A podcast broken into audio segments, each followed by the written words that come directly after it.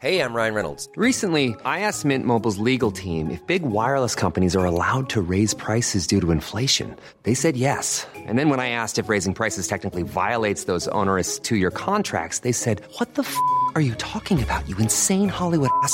So to recap, we're cutting the price of Mint Unlimited from $30 a month to just $15 a month. Give it a try at mintmobile.com slash switch. $45 up front for three months plus taxes and fees. Promo rate for new customers for limited time. Unlimited more than 40 gigabytes per month. Slows. Full terms at mintmobile.com.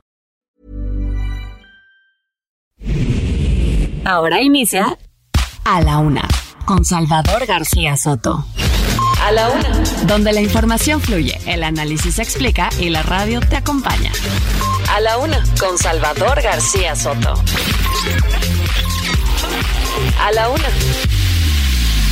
Comenzamos.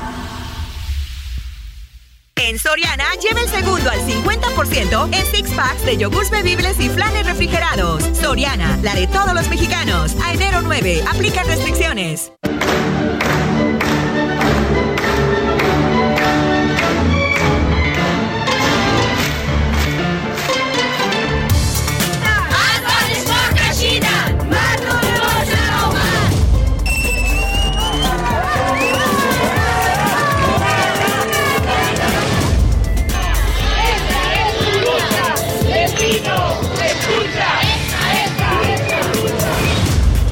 Totalmente de acuerdo en que este, juntos nos traslademos por tierra para platicar.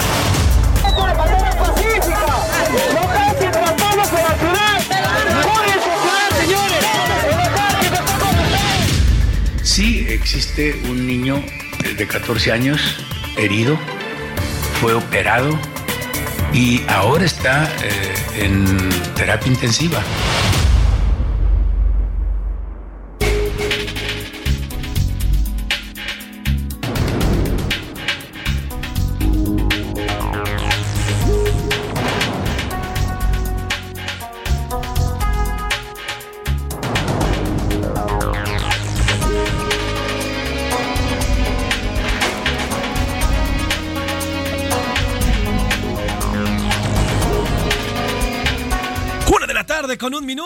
La tarde con un minuto. Bienvenidas, bienvenidos a la una con Salvador García Soto en el Heraldo Radio. A nombre del titular de este espacio, el periodista Salvador García Soto, que en unos minutos estará por acá, como siempre, informándole y además analizando y desmenuzando la noticia como solamente él lo sabe hacer y en este espacio lo hacemos. Yo soy José Luis Sánchez Macías y le vamos a informar en este viernes, viernes 6 de enero, Día de los Reyes Magos, ya cerrando la segunda, prácticamente la, la primera semana de este mes de enero, la primera semana del 2023, concluyendo así una semana, mire, bastante, bastante movidita en términos informativos, en términos noticiosos, y aquí le hemos ido platicando, le hemos ido narrando a lo largo de estos cinco días cómo ha ido evolucionando este 2023 en todos los aspectos aquí en el país y a nivel mundial.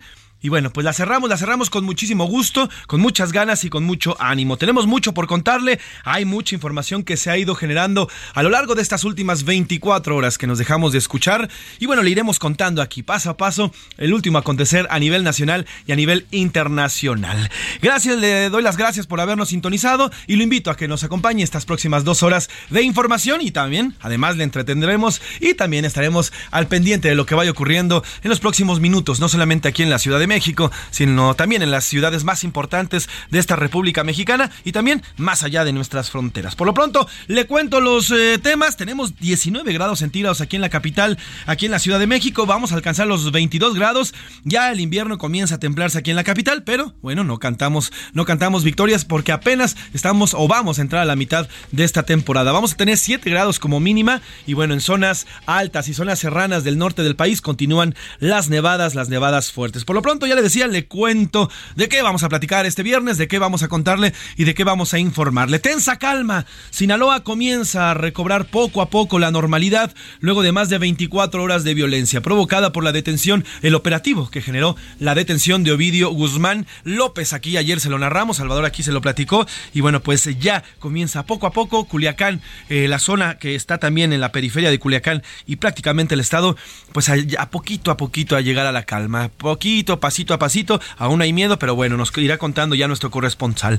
Y el saldo rojo. Eh, ayer pensábamos, ayer por la noche todavía no había información exacta cuál había sido el saldo, el saldo final de esta, eh, de esta refriega que ocurrió el día de ayer en diversos puntos del estado sinaloense. Y hoy, bueno, pues ya el secretario de la Defensa, Luis Crescencio Sandoval, informa de un saldo. Si hubo, hubo bajas de, de ambos bandos, 10 militares fallecieron, 35 resultaron heridos y bueno, además 19, 19 presuntos integrantes del crimen organizado también fueron abatidos, así que un saldo, un saldo rojo luego de estas refriegas. Y tras las rejas, mientras tanto, eh, Ovidio Guzmán López, hijo del Chapo Guzmán, pasó ya su primera noche en el penal del Altiplano. Por cierto, es la misma cárcel de la que se fugó su padre en 2015, ¿se acuerda? Aquel túnel que hizo en este, en este penal. Bueno, pues el señor Ovidio Guzmán hoy está, ya pasó su primera noche y está pasando su primera tarde en este penal de máxima seguridad, eh, luego de que fuera ayer, ayer llevado desde la Fiscalía Especializada en Materia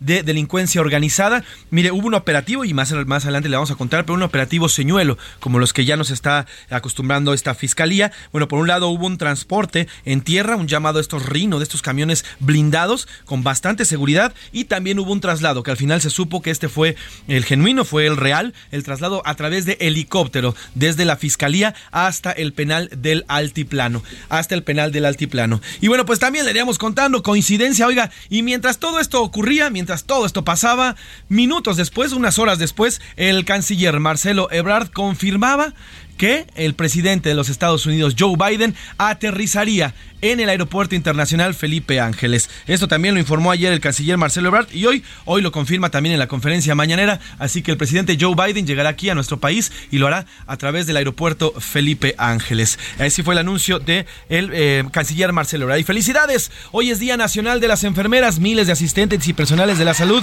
celebran y recuerdan este día. Haremos un recuento, le tendremos datos, le contaremos cómo es la vida de las enfermeras y los enfermeros en nuestro país, eh, saldos, en fin, le contaremos cómo cómo es eh, este tema de las enfermeras, que hoy, hoy enfermeras y enfermeros, ¿eh? que aunque su mayoría son mujeres, pero también, también hay, hay hombres. Y bueno, eh, Salvador García Soto, ¿cómo estás? Bienvenido, buen viernes. Luis Sánchez, qué gusto saludarte, saludos a toda la gente, ¿cómo están? Excelente viernes para todos, primer viernes del año, así es que hay que disfrutarlo, primer fin de semana de este 2023. Felicidades, ya decías José Luis, a todos los enfermeros y enfermeras en México.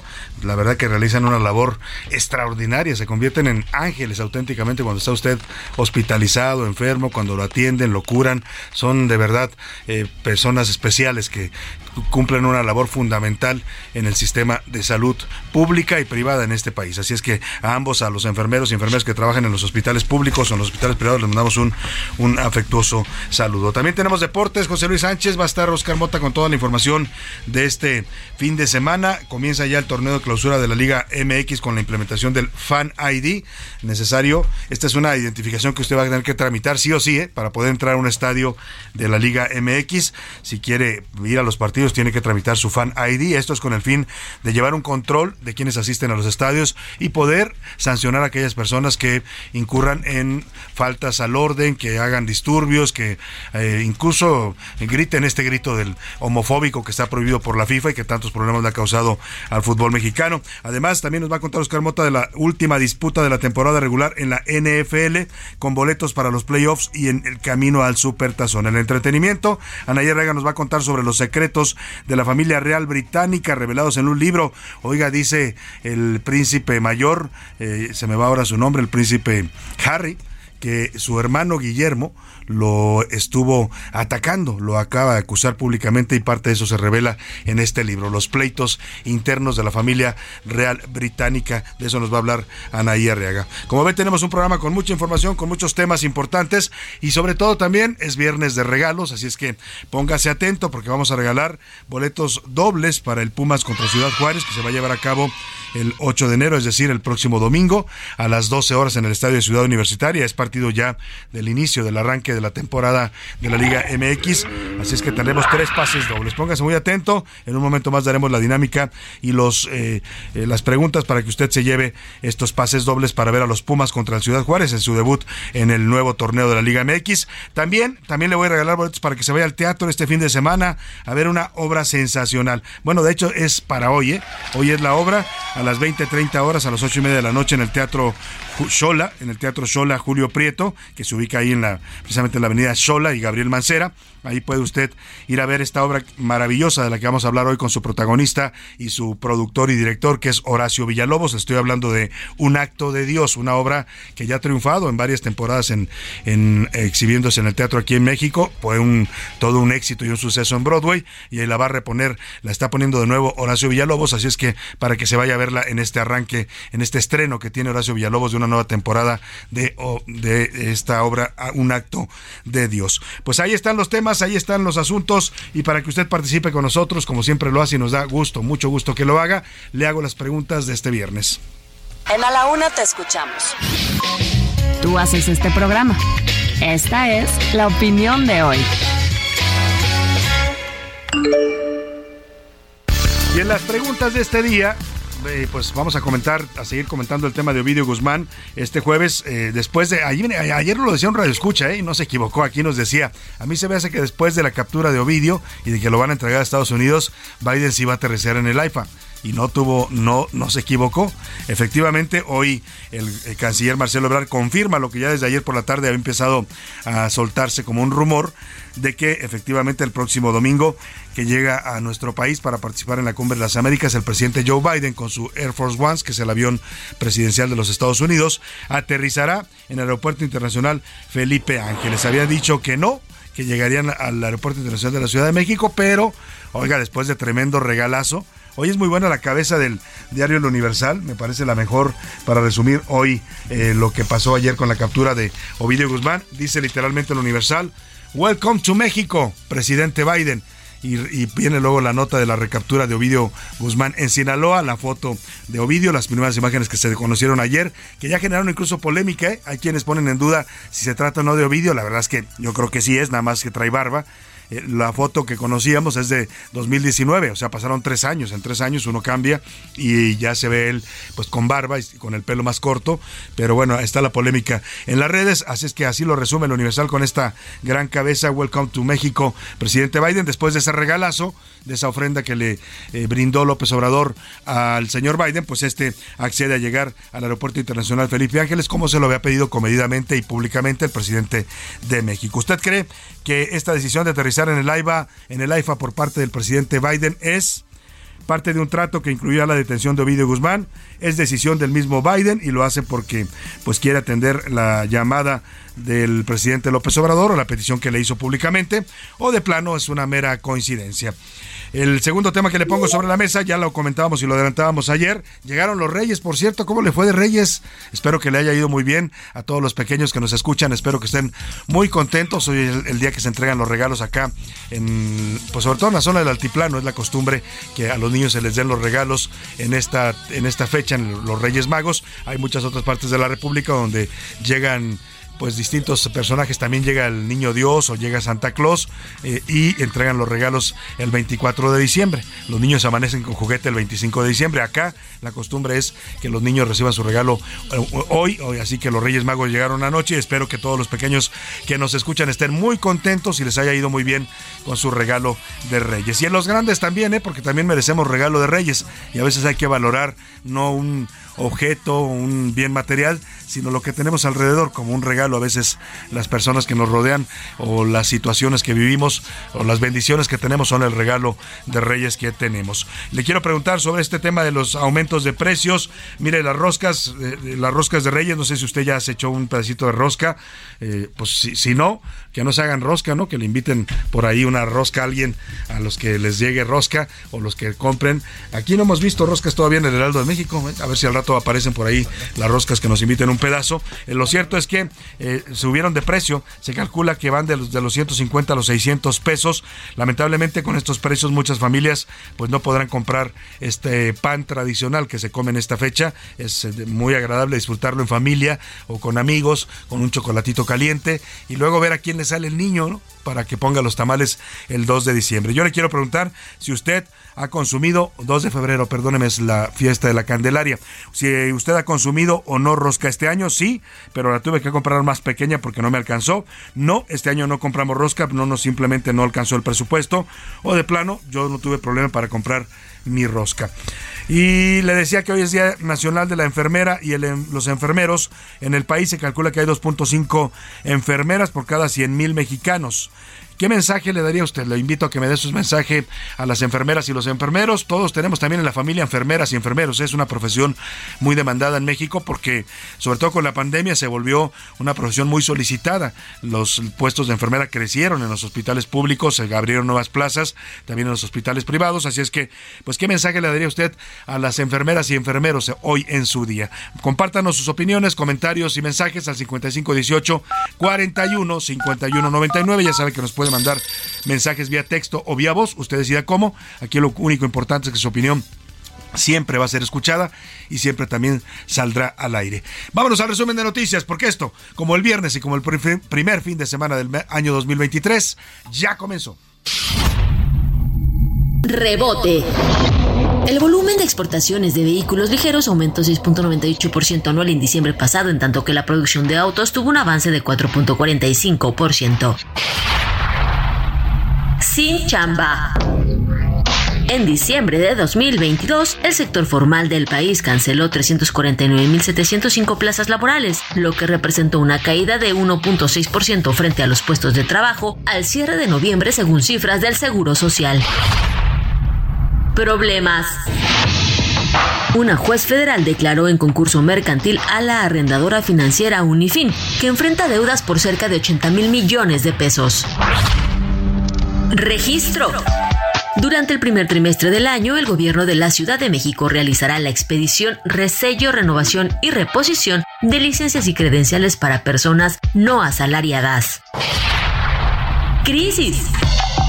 Autoridades sanitarias de México reportaron la falta de camas en hospitales para la atención de COVID-19 en medio de un aumento de contagios en aquella nación.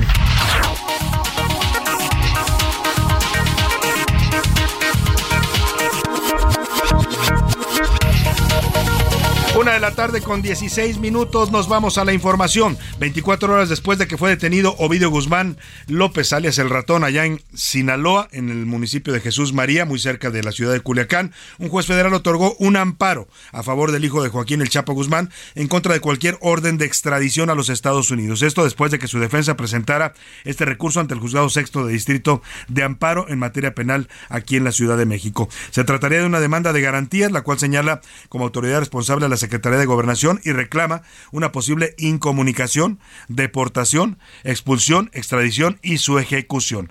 El juez dio un plazo de 24 horas para que las autoridades responsables informen sobre el cumplimiento y dar a conocer la situación jurídica en este momento de Ovidio Guzmán. Esta mañana el presidente López Obrador aseguró que el arresto ocurrió sin ayuda del gobierno estadounidense. Dice López Obrador que todo fue un operativo organizado por las Fuerzas Armadas Mexicanas con autonomía e independencia. Destacó que la coordinación de autoridades federales con la administración de Sinaloa evitó complicaciones. Pues no sé qué vio el presidente ayer, ¿eh? pero que le pregunte a los culiacanenses, a los mazatlecos, vivieron horas de terror. Hubo, hay videos circulando en redes sociales, yo compartí varios, los puede usted ver en arroba ese García Soto en Twitter, en donde la gente está haciendo saqueos, saquearon tiendas, se robaron pantallas, se robaron refrigeradores. Hay uno que, que se volvió viral, que subí ayer por la tarde, en donde la gente está saqueando una tienda, un supermercado, parece que es un Soriana, y saca, hay una familia que se saca un refrigerador y lo quieren meter a un, carrito compacto, a un Atos, y están tratando de meterlo. Oiga, pues por lo menos alguien decía, por lo menos alguien les hubiera enseñado matemáticas, no es posible meter un refrigerador en un carrito de ese tamaño. Y la gente llevándose pantallas y llevándose cosas, hubo balaceras, hubo eh, patrullas de, eh, bueno, patrulleos, o no sé cómo llaman, patrullajes, perdóneme, discúlpeme, de del narco que estuvieron en, las eh, zonas principales de Culiacán. O sea, el presidente dice que todo estuvo color de rosa, pues no, ¿eh? Ayer en Sinaloa se vivió un auténtico caos, horas de miedo, de tensión, de terror, de incertidumbre, porque parece que el, gobierno pues no previó esta situación y no tenían el control ayer de la situación. Pero así habló hoy el presidente de esto que sin duda están manejando como un éxito en la estrategia de seguridad de su gobierno. No. ¿Una intervención? No, no, ya les expliqué. Esta es una decisión que se toma y les diría que es de rutina, porque lo que explicó aquí el general. Sí, Estamos constantemente este, actuando. Lo más importante en nuestra estrategia pues es prevenir que la gente no tenga necesidad de dedicarse a la delincuencia. Bueno, pues ahí está el presidente diciendo que no recibió ayuda de la DEA ni de ninguna otra agencia estadounidense en este operativo, que hay que reconocerlo, salió bien. ¿eh? Ayer hasta los más críticos de López Obrador, el expresidente Felipe Calderón, por ejemplo, que es uno de sus, eh, eh, digamos, opositores acérrimos, eh, dijo en un tuit que él reconocía a las Fuerzas Armadas, que fue un operativo bien planeado, bien ejecutado y que se tenía que reconocer. También, por ejemplo, la senadora Lili Telles, que es otra de las voces muy duras en contra de la 4T y de las Fuerzas Armadas, para los que ha criticado duramente en sus comparecencias en el Senado pues dijo que muy bien, aplauso para las Fuerzas Armadas y reconocimiento a su labor. Lo están diciendo todos los expertos. Así es que pues hay que reconocer, se hizo bien, se hizo un operativo como debió haberse hecho. El contraste con lo que hicieron en 2017, en octubre de 2017, es brutal. ¿eh? Allá actuaron en la tarde, a las 4 de la tarde, en un operativo que claramente no estaba planeado, que no previó la reacción de los grupos criminales de Sinaloa. El presidente ni siquiera estaba enterado en 2017, lo agarraron volando a Oaxaca sin saber qué estaba pasando ya cuando aquello era un caos en Sinaloa, una rebelión del cártel de Sinaloa. Esta vez todo fue distinto. El operativo se planeó con tiempo, me dicen fuentes muy cercanas y hoy le, hoy le cuento todo esto en las Serpientes Escaleras, publicó hoy la columna en el Universal, ahí la puede consultar. Lo planearon entre el secretario de Gobernación, Adán Augusto López, la secretaria de Seguridad Federal, Rosa Isela Rodríguez, y el secretario de la Defensa, Luis Crescencio Sandoval. El presidente siempre estuvo enterado, en todo momento supo, y no le dijeron a nadie más, ¿eh? Ni el canciller Marcelo Obrar, nadie sabía de lo que se iba a hacer y lo hicieron, bueno, ni el gobernador Rubén Rocha Moya, que es morenista, tampoco le dijeron y la idea es pues que no se filtrara la información, que nadie fuera a dar el pitazo, como dicen, de que había este operativo para capturar a Ovidio Guzmán, que fue identificado y detenido por las Fuerzas Armadas. Eh, el secretario de la Defensa, precisamente Luis Crescencio Sandoval, dio a conocer que en este operativo murieron 10 militares en cumplimiento de su deber y 35 resultaron heridos.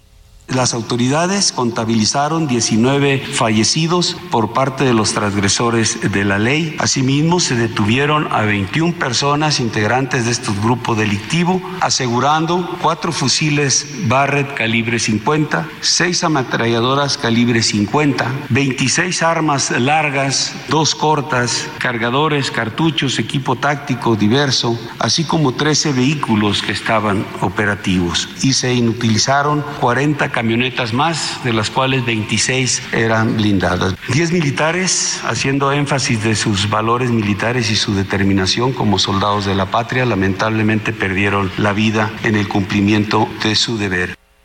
Bueno, pues ahí está lo que reporta el parte, digamos, de pues de guerra, podría decirse, ¿eh? porque ayer literalmente se vivió una situación de guerra en Sinaloa. El presidente López Obrador lamentó la pérdida de todas las vidas eh, en este enfrentamiento ayer en Sinaloa, mientras la secretaria de Seguridad, Rosa Isela Rodríguez, dijo que esta administración pues no llegó a ganar una guerra, sino a construir la paz. Sobre la posibilidad de extraditar a Ovidio Guzmán a Estados Unidos, el canciller Marcelo Ebrard comentó que hay una solicitud, pero debe llevarse a cabo un proceso para determinar si procede o no procede la, la extradición.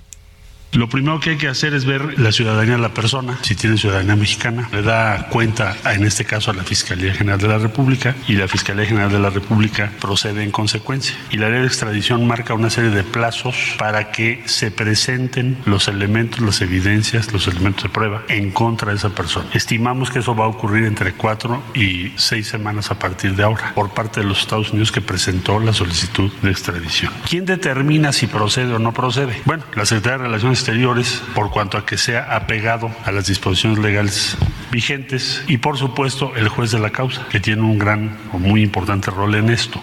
Eso es lo que dice Marcelo Ebrard, que no será un proceso automático, eso dice el canciller, vamos a ver, porque aquí claramente hay cuestiones, ya lo estamos viendo con todo este asunto de que se detenga unos días antes de la llegada de Joe Biden, de que se le eh, Joe Biden corresponda llegando al AIFA, seguramente pues van a agilizar los trámites y es muy eh, probable que en los próximos próximos días, quizás semanas, veamos a Ovidio Guzmán ser entregado a la justicia de Estados Unidos. Finalmente para eso lo detuvieron, ¿eh? no fue una detención para delitos eh, que le imputen en México, sino por una orden de detención con fines de extradición a los Estados Unidos. Es lo que se cumplimentó ayer por el ejército. Allá en eh, Sinaloa, el secretario de Seguridad Estatal Cristóbal Castañeda dijo que hubo 250 robos de vehículos ayer. Escuche usted el caos del que le hablaba. 51 vehículos incendiados, además cuatro saqueos a tiendas departamentales. This.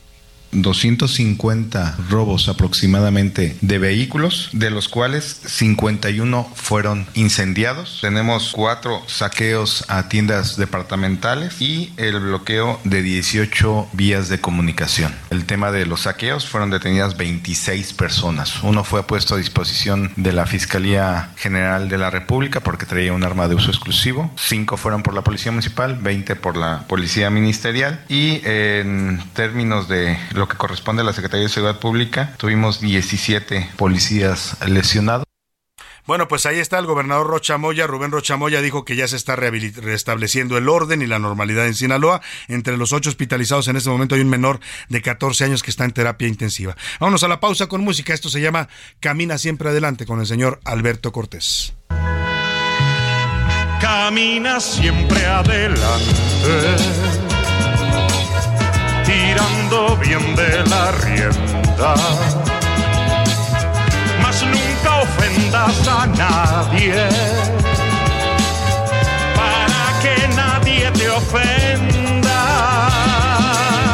Camina siempre adelante. En un momento regresamos. Heraldo Radio, la H se lee, se comparte, se ve y ahora también se escucha.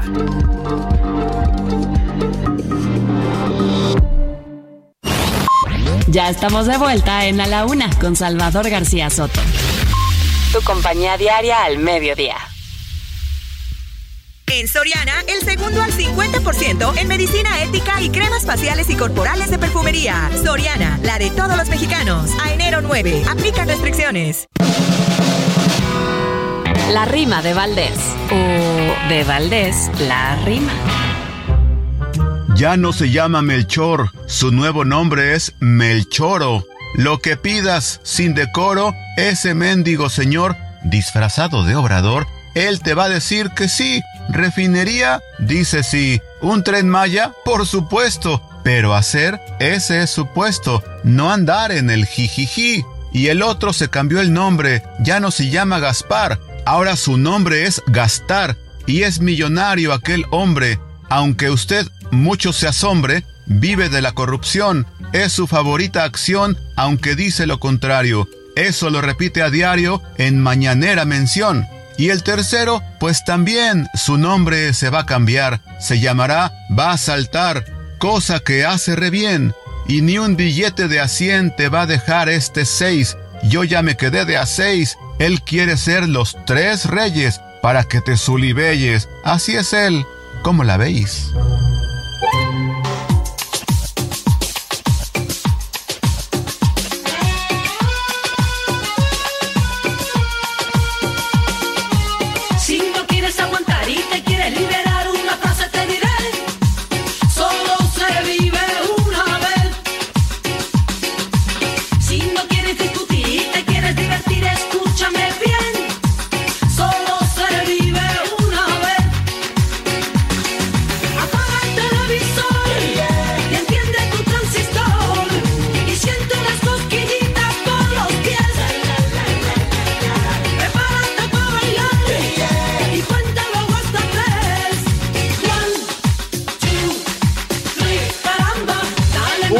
Tarde con 32 minutos. Qué ritmazo con el que estamos regresando de corte. Es una canción flamenca, una rumbita flamenca. Con eso le estamos proponiendo para este viernes. Solo se vive una vez. Es Azúcar Moreno, este dueto de españolas, ambas gitanas. Encarnación y Toñi Salazar se llamaban. Invitan al mundo a bailar y a disfrutar de la vida al son de Solo se vive una vez. Dije se llamaban, no, deben llamarse todavía. Yo me refiero a que esta canción fue un éxito allá por el año 1996. Una frase, pues que se todos repetimos con frecuencia, pero no todos entendemos a profundidad ni la ponemos en práctica. Efectivamente, solo se vive una vez y hay que vivir intensamente cada momento en esta vida. Póngase a bailar al ritmo flamenco de Azúcar Moreno, aquí en A la Una. Si te importa que dirán y te quieren controlar, recuérdalo bien. Solo se vive una vez. Si te quieren amarrar con problemas y demás, no te dejes convencer.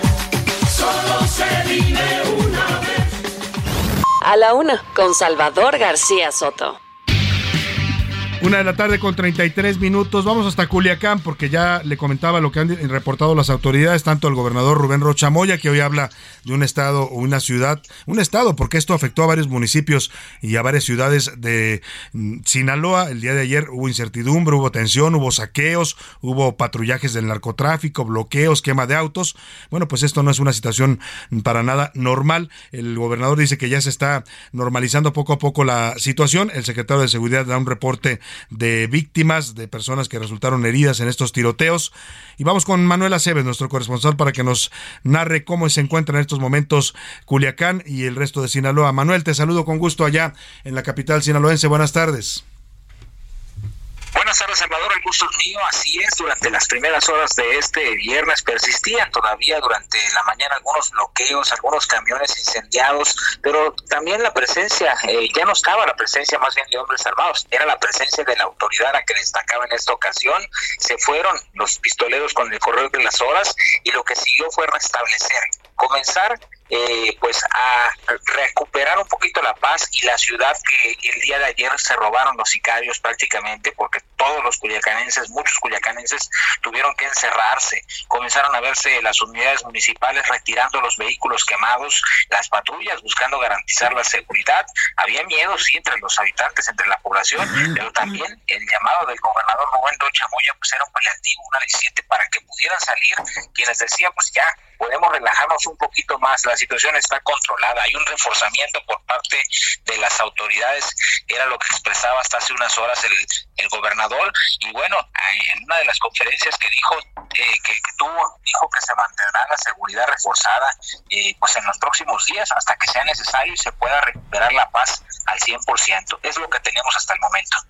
Muchas gracias, Manuel. Pues estaremos atentos. Eh, ¿Qué reporte tienes de los hospitalizados? Decía el secretario de Seguridad y lo confirmaba el gobernador Rubén Mochamoya que hay varios eh, pues, ciudadanos hospitalizados.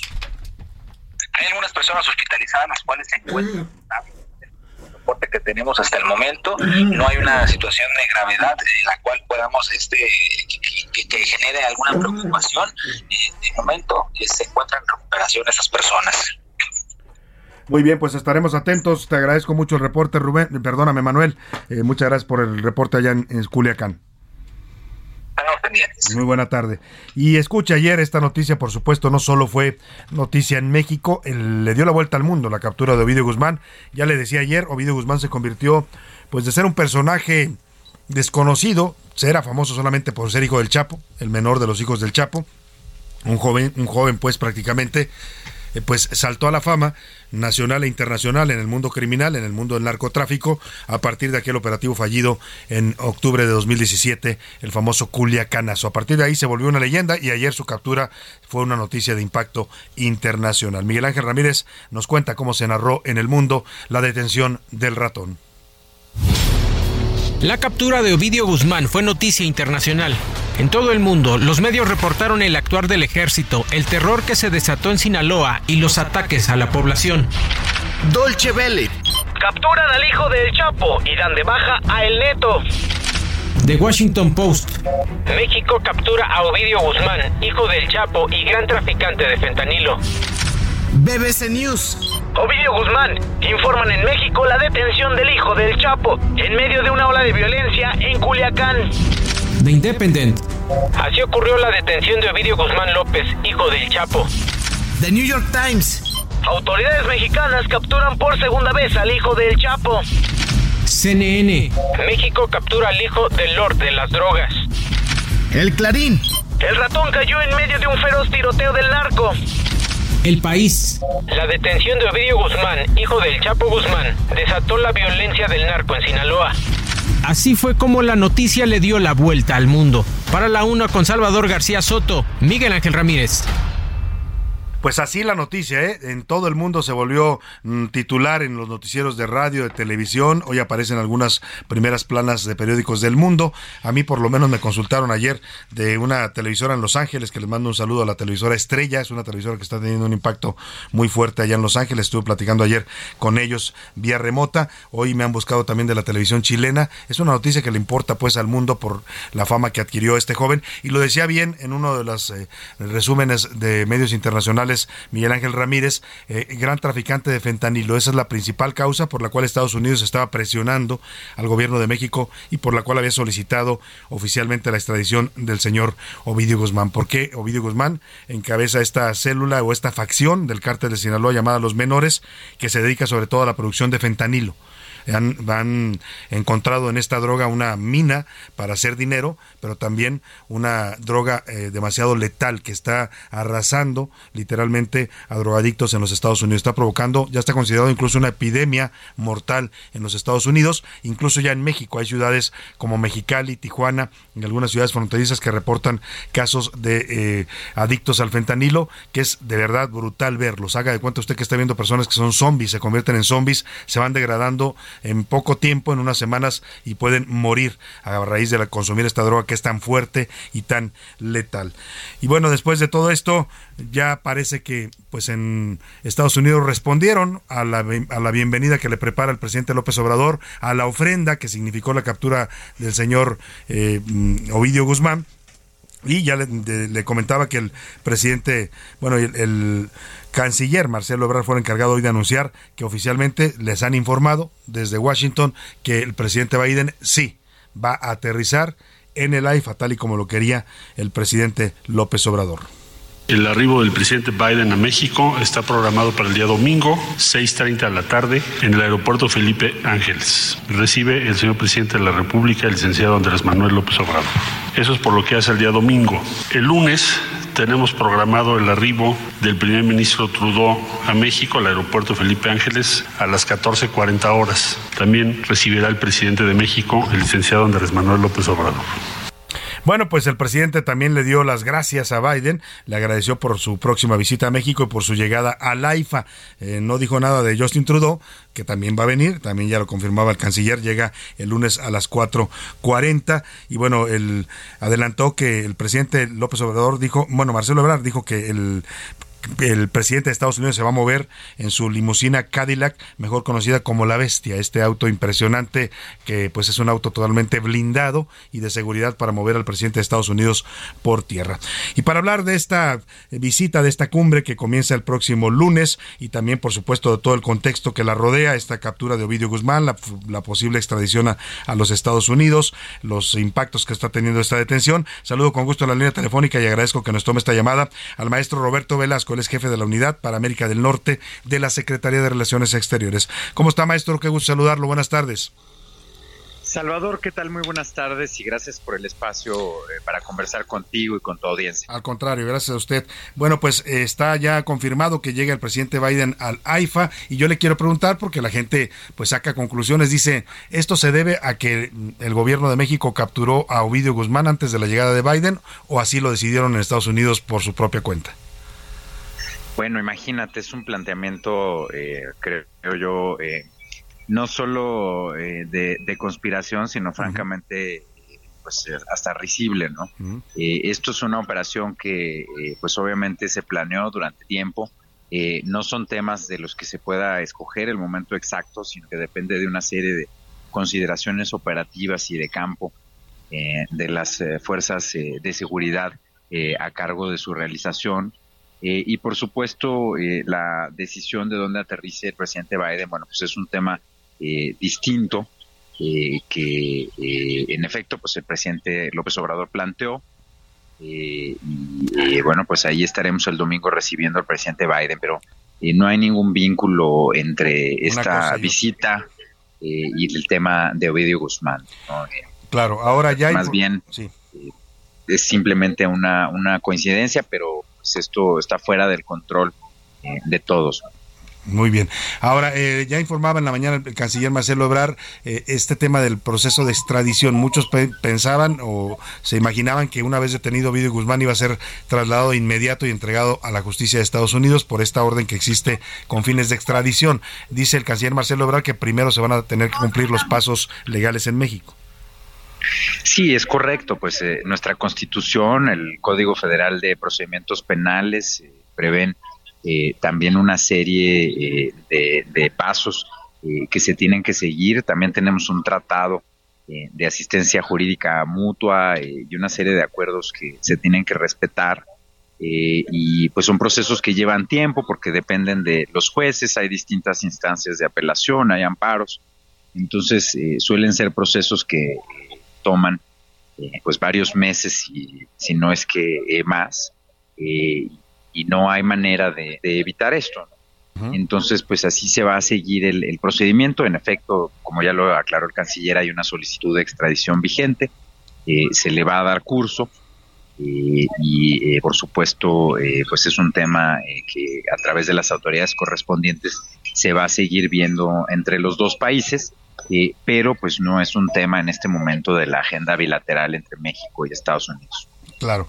Ahora, la, la, detención, aunque dice usted que es una mera coincidencia en los tiempos por la, visita del presidente Biden, eh, eh, sí era un tema, supongo, en estos diálogos de alto nivel, de los que usted es parte fundamental en materia de seguridad. Hablamos de, Ovidio Guzmán, que es uno de los principales eh, narcotraficantes de fentanilo, una droga que sabemos Estados Unidos ha considerado como una epidemia y que hay mucha presión sobre el gobierno de México para combatir el tráfico de fentanilo. Mira, eh, en efecto había una solicitud de extradición. Eh, las extradiciones son temas eh, que normalmente conversamos en los diálogos de seguridad, fundamentalmente para que en ambas direcciones podamos extraditar a los distintos individuos que tienen cuentas pendientes con la justicia en cada uno de los países, pero pues de ninguna manera son fichas de cambio de la agenda bilateral.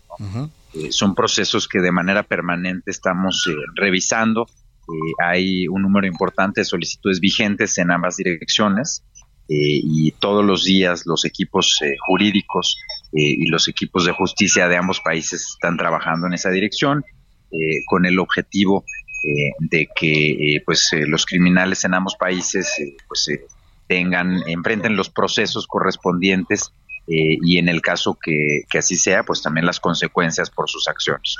Eso que me dice maestro Roberto Velasco sobre que no es un, intercambio de fichas, eh, pues tiene mucho que ver también con esto que se está especulando. Algunos analistas y gente en redes sociales piensan que este tema de, la captura de Ovidio tiene que ver con el nuevo plan migratorio que México aceptó, en el que aceptamos otra vez recibir a migrantes eh, solicitantes de asilo en Estados Unidos. ¿Hay alguna relación o son, son digamos, pistas mm, aparte?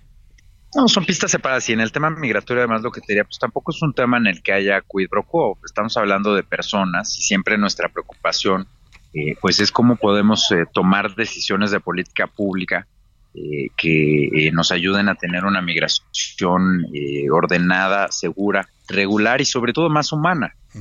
¿Por qué se toma esta decisión? Bueno, porque se hizo un programa con personas de nacionalidad venezolana eh, para su ingreso ordenado a Estados Unidos. Los resultados fueron muy positivos. Decenas de miles de venezolanos han ingresado o recibido autorización para ingresar a Estados Unidos de manera ordenada eh, vía aérea. Eh, y por otro lado, se redujo 94% el flujo de migrantes irregulares de nacionalidad venezolana. Entonces, ¿qué se está haciendo? Se está ampliando este programa para que hasta 30 mil personas mensualmente puedan ingresar a Estados Unidos de esta forma eh, y eh, se está incrementando el número de nacionalidades que pueden ingresar a Estados Unidos por esta vía. Entonces, pues nosotros lo vemos como algo positivo, creemos que va a ayudar a que haya una migración más ordenada y sobre todo a que las personas eh, lleguen a Estados Unidos a través de una plataforma digital, a través de un vuelo, a través de redes de apoyo y no a través de traficantes de personas que los meten en cajas de camiones o en otros tipo de transportes de alto riesgo, ¿no? Que, que es algo que hemos conversado previamente tú y yo.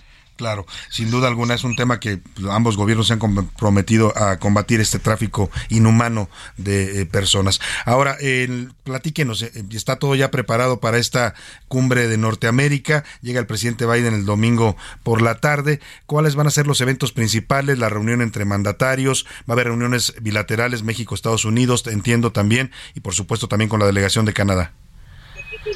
Correcto, llegará el eh, presidente Biden el el, presidente López Obrador lo acompañar en su trayecto y posteriormente eh, perdón creo que tuvimos un, sí se, dejó de escuchar un, momento sí pero nos estaba diciendo que llega llega el presidente lo recibe lo recibe el presidente López Obrador lo va a acompañar en su trayecto al día siguiente eh, habrá un encuentro bilateral con Estados Unidos, delegación. Sí, parece que está, estamos teniendo un poco de, de- Se está cortando un poco la comunicación por momentos. Vamos a, a- a ver si podemos mejorar la llamada con el maestro Roberto Velasco, que nos está narrando pues lo que va a ocurrir a partir del próximo domingo, el- con la llegada ya oficial de los dos presidentes, el de Estados Unidos y el de Canadá, y luego las actividades que habrá en esta cumbre de Norteamérica. Lo escuchamos de nuevo, maestro. Hubo algún problema con la comunicación, pero eh, espero que ya sea resuelto. Sí. Eh, entonces, el, el lunes llega el primer ministro Trudeau, también llegará al Aeropuerto Internacional Felipe Ángeles, lo va a recibir también ahí el presidente López Obrador. Eh, después de eso, eh, seguirán eh, la agenda bilateral México-Estados Unidos y después una cena de los tres mandatarios en Palacio Nacional. Y al día siguiente vamos a tener los eventos trilaterales en eh, Palacio Nacional, eh, la, un almuerzo de trabajo, una reunión eh, trilateral formal y después una conferencia de prensa de los tres mandatarios. Y el día miércoles eh, será el día eh, bilateral eh, México-Canadá con un encuentro eh, con el primer ministro eh, Trudeau, eh, en el cual pues vamos a estar tocando la agenda entre los dos países. En cuanto a temas, eh, sabemos que son cuáles son los temas que dominan la relación eh, bilateral México-Estados Unidos y también con Canadá, pero para esta cumbre de las Américas hay en particular algunos temas prioritarios. Sí, eh, hay seis temas eh, sobre la mesa que son eh, diversidad, equidad e, e inclusión, eh, migración y desarrollo, competitividad, seguridad, eh, salud eh, y cambio climático. Eh, va a haber acuerdos eh, concretos en cada una de esas áreas. Eh, va eh, también eh, a haber una declaración eh, trilateral conjunta. Eh, y eh, por otro lado, bueno, pues va a haber una conversación sobre temas amplios como es la integración regional y cómo la integración norteamericana se puede utilizar como un punto de partida para la integración continental con respeto a las soberanías, como ha planteado el presidente López Obrador. Entonces, pues una, una conversación que estoy seguro va a ser muy rica y muy fructífera, Salvador. Claro, está previsto, supongo, por lo que se ha ido conociendo, que en esta llegada de los presidentes, el domingo, por ejemplo, del presidente Biden, habrá operativos especiales de seguridad. Me interesa preguntárselo por que es día también de regreso de vacaciones para muchas personas que vuelven ya el lunes a la actividad. ¿Se está previendo todo esto en materia de, pues, de seguridad y de tránsito también en esta zona de- del norte de la Ciudad de México? Sí, eh, por supuesto, eh, esto pues se ha venido planeando durante semanas, va a haber eh, un dispositivo eh, muy fuerte de seguridad eh, y también de tránsito, entonces pues es importante también que las personas tomen sus precauciones, eh, su retorno a la Ciudad de México. Claro. Finalmente le pregunto, maestro, los temas, eh, digamos, de diferencias que existen actualmente en la relación bilateral con Estados Unidos y trilateral con Canadá. Le estoy hablando, pues, de las problemáticas eh, que tenemos en el TEMEC, el tema de la política energética de México, el tema del maíz transgénico de Estados Unidos. Eso no va a ser, digamos, ruido en esta, en esta cumbre de Norteamérica. No, pues son temas que se están atendiendo, se están conversando en los eh, canales correspondientes, se están buscando soluciones. Entonces, eh, pues no, no van a ser el foco eh, de la cumbre, y, y- pero por supuesto eh, que en paralelo son temas que estamos eh, comprometidos los tres países a seguir abordando eh, de una manera constructiva y amistosa. Finalmente, ¿ve usted un buen ambiente y cuál sería su pronóstico, digamos, para esta reunión que importante que tendrá lugar aquí en la capital del país? Mira, yo te podría decir que, que veo un excelente ambiente, que veo una excelente química entre los tres mandatarios, eh, pero pues eh, Salvador, si, si me permites, yo creo que más eh, que el pronóstico que te pueda dar yo, los mandatarios eh, la próxima semana lo van a decir de viva voz Claro. eh, y lo van a mostrar eh, directamente. Entonces, pues va a ser una semana muy interesante para nuestro país y para nuestra región. Sin duda alguna. Le agradezco, como siempre, maestro Roberto Velasco, la confianza y el que dé información importante para es- nuestro auditorio. Con mucho gusto, Salvador. Excelente Gracias. día. Muy buena tarde, maestro Roberto Velasco, jefe de la unidad para América del Norte de la Secretaría de Relaciones Exteriores. Es el encargado de la relación México-Estados Unidos. Es lo- el equivalente a lo que antes era el subsecretario para América del Norte. Pero desaparecieron la subsecretaría y esa eh, posición importante, estratégica, la ocupa hoy el maestro Roberto Velasco. Un hombre joven, muy joven, pero no por ello menos efectivo en estos asuntos de la relación bilateral. Vamos a irnos a la pausa con algo de música. Si le parece, le voy a proponer esta canción que se llama Bam Bam. Es de Camila Cabello y Ed Sheeran, un interesante dueto en el 2022. Y aquí escuchamos eh, versión en inglés y en español, una combinación de voces entre la cantante cubano-estadounidense y el cantante británico en esta canción que habla de los altibajos de la vida, sobre todo del amor y de cómo al final del día siempre sacamos el coraje necesario para volver a empezar, volver a enamorarnos y volver a ser felices. Lo dejo con este ritmo de viernes y nos vamos a la pausa. Terminó la segunda hora y ojo, al regreso, boletos para el estadio de Pumas, Pumas eh, contra Juárez, Pumas contra Juárez el próximo domingo y para hoy la obra de teatro Un acto de Dios con Horacio Villalobos. Al regreso le doy la dinámica. No.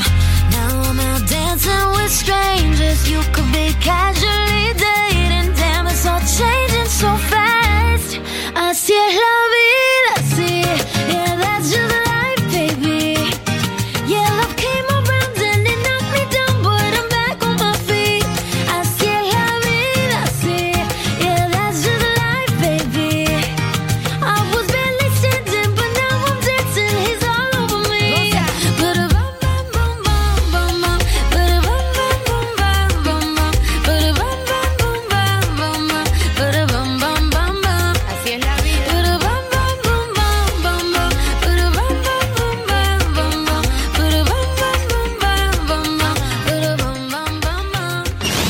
No le cambies. Estás en A la Una con Salvador García Soto. Información útil y análisis puntual. En un momento regresamos. Heraldo Radio, la H se lee, se comparte, se ve y ahora también se escucha.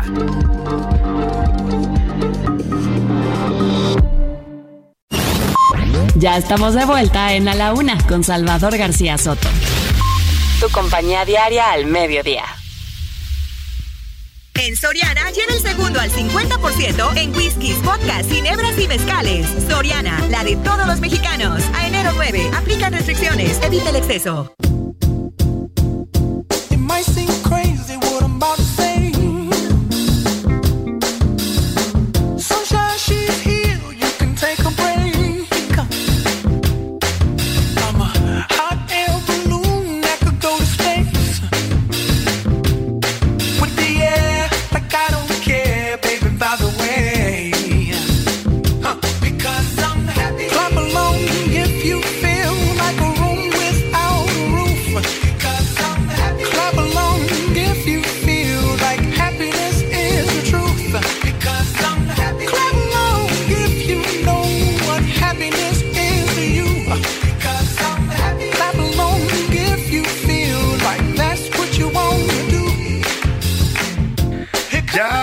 las 2 de la tarde en punto en el centro de la República. Los saludamos con mucho gusto, iniciando a esta hora del mediodía, la segunda hora de la una y también, por supuesto, la tarde de este viernes, viernes 6 de enero, viernes de Reyes y primer fin de semana de este año 2023 que estamos estrenando. Todavía huele a nuevo. Es como cuando se sube usted a un, coche nuevo.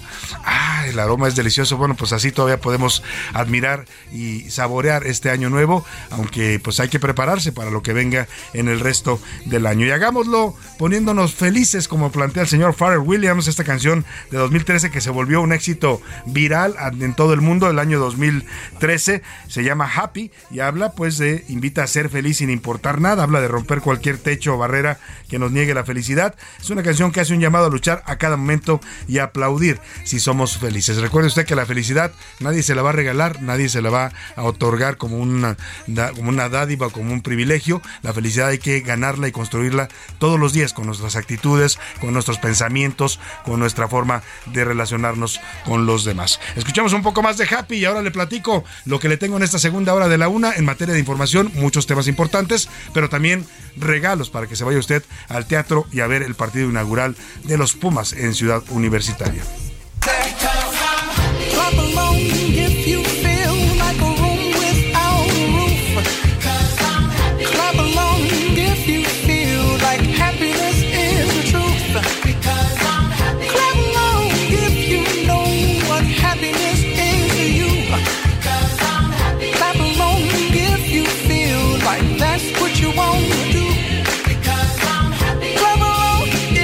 Pues a este ritmo, que además se, se volvió, le decía yo, viral, porque la bailaban en todas partes del mundo y subían videos a las redes sociales de la gente bailando esta coreografía de Happy. Y bueno, pues le platico los temas que le tengo preparados hoy en este día 6 de enero, Día de la Enfermera y el Enfermero, fecha para destacar su labor, pero en México lamentablemente las condiciones no son las mejores. Le voy a, platicar el panorama de la enfermería en nuestro país en este día en el que se les conmemora a esta noble y profesión. Y este jueves dictaron prisión preventiva a tres estudiantes de la Universidad de Guadalajara por el delito de despojo de bienes inmuebles. Oiga, el pleito perdóneme si me salen gallos de pronto, eh, el pleito entre el gobernador Enrique Alfaro y la Universidad de Guadalajara está tomando niveles ya preocupantes. No solo han sido estas marchas en las que la universidad se queja de recortes presupuestales de Enrique Alfaro, sino ahora también el boicot que hizo Alfaro a la FIL en noviembre pasado. Ahora están deteniendo a estudiantes y acusándolos de delitos, lo cual habla pues de una persecución en contra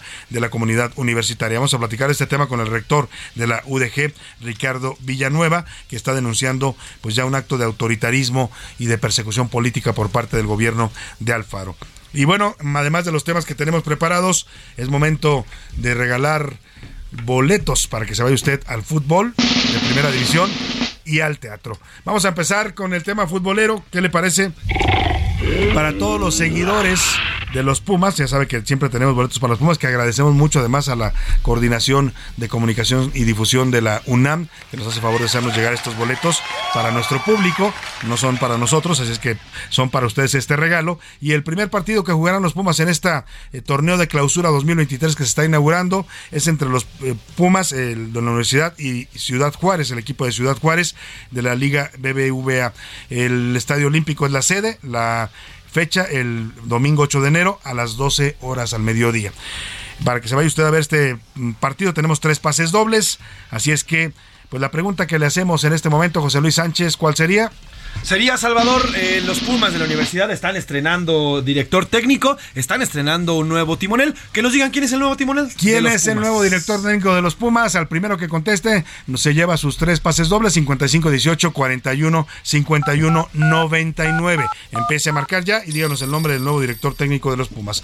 Y el otro regalo es para los que les gusta el buen teatro, esta obra Un acto de Dios, protagonizada por Horacio Villalobos, que ya ha tenido varias temporadas exitosísimas, es una obra premiada en Broadway, un, gran guion y además actuado extraordinariamente por un elenco de actores que encabeza Horacio Villalobos. Son para hoy en el Teatro Shola, el Teatro Julio Prieto que está en, la, en la avenida Shola, Shola y Gabriel Mancera para que se ubique usted, ahí donde está la clínica de Gabriel Mancera, el hospital de Gabriel Mancera del IMSS, ahí está el teatro, Colonia del Valle, a las 8.30 horas es la función y la pregunta que le voy a hacer para que se vaya usted a... mm, pues a ver esta obra es eh, tiene que ver con la trayectoria de Horacio Villalobos. Dígame cómo se llamó el primer programa de televisión que hizo él en Telehit, que fue un programa además que rompió esquemas porque empezó a hablar abiertamente de temas de diversidad sexual. Tenía personajes que representaban a la comunidad LGBT, personajes transgénero, personajes travestis, personajes eh, gays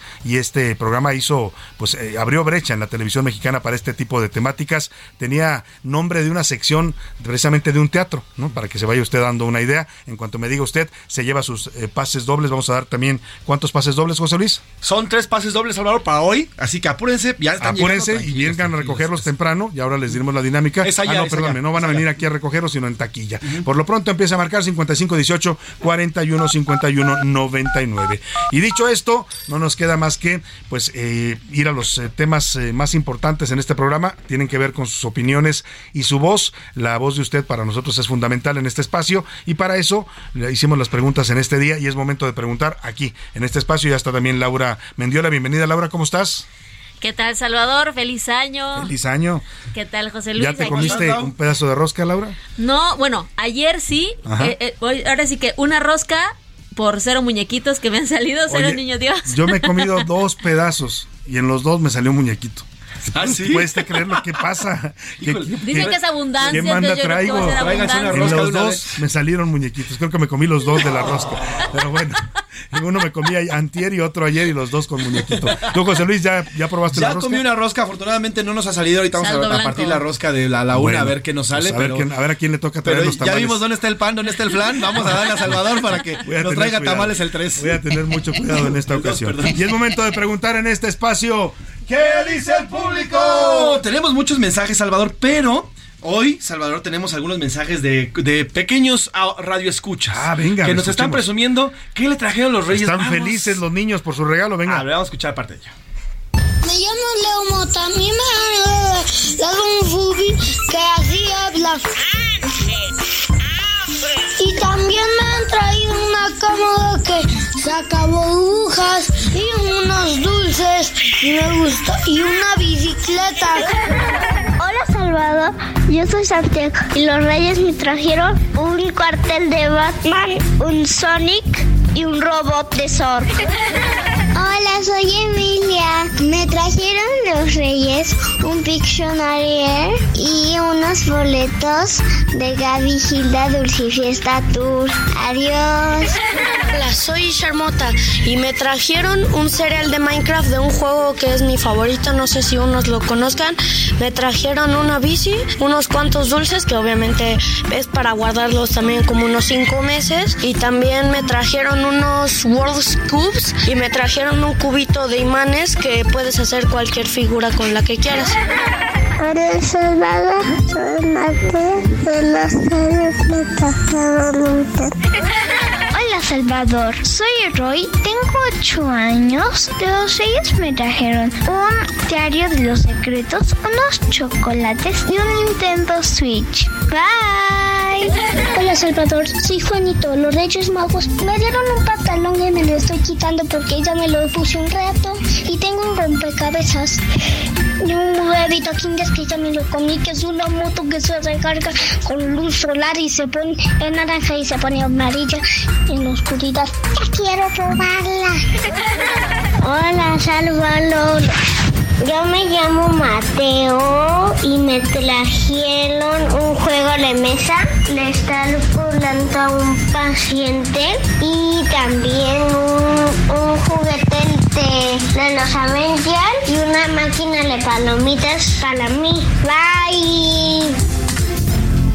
Qué maravilla, de verdad, escuchar la ilusión con la que los niños hablan de sus regalos, Laura. A ver, Laura Mendiola, la niña Laura Mendiola, ¿qué le trajeron los Reyes Magos? No, pues a mí la verdad es que me porté muy bien todo el año y no me trajeron nada.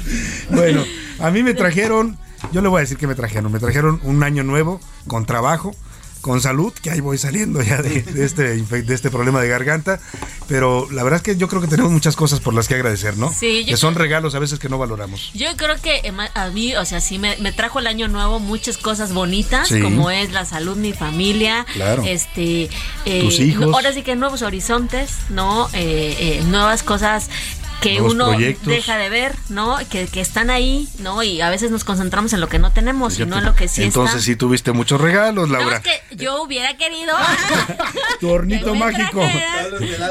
una, una lanita Un carro nuevo, un sobre, coche ajá. nuevo, dice. José Luis Sánchez, ¿a ti qué te trajeron? Yo, bueno, Luis? pues también me porté bastante mal al parecer, pero mira, dentro de todo lo que estamos platicando, mi Max, mi sobrino, anduvo malón este fin de año y ya ahorita acaba de salir del hospital y eso para mí fue un regalo ver su sonrisota. Sin duda. Fue un gran regalo de Reyes Magos, ya que ya anda fuera el mi Max, echando Pues es- espero que usted también tenga muchos regalos de Reyes Magos que celebrar, eh, no quizás no con la inocencia de estos niños que, escu- que escucharlos es un deleite, escuchar sus vocecitas, escuchar la ilusión con la que hablan de sus regalos, Ay, ¿no? yo me remonté Porque a mi creen en esta magia, sí, claro, claro. creen en, y uno se acuerda cuando despertabas esta mañana y veías los juguetes y corrías y jugabas y bueno, en fin, felicidades a todos los pequeños que recibieron su regalo de Día de Reyes. Pero sigamos con nuestros mensajes, José Luis. Nos dice por acá, eh, nos dice por ejemplo, Rubén Rodríguez González. Nos dice, saludos Salvador desde Sinaloa. No estamos con nada regresando a la normalidad. Tenemos mucho miedo, no sabemos qué pueda pasar. En nuestros coches, por ejemplo, de plano salimos con mucho miedo a comprar Claro. cosas y regresamos a nuestras casas. Lo cierto es que vivimos en estos momentos un ambiente de calma, sí, pero con mucha tensión. Sí, Saludos con Salvador, mucha preocupación. Además, Rubén, le mandamos un abrazo. Sabemos que es así. Las autoridades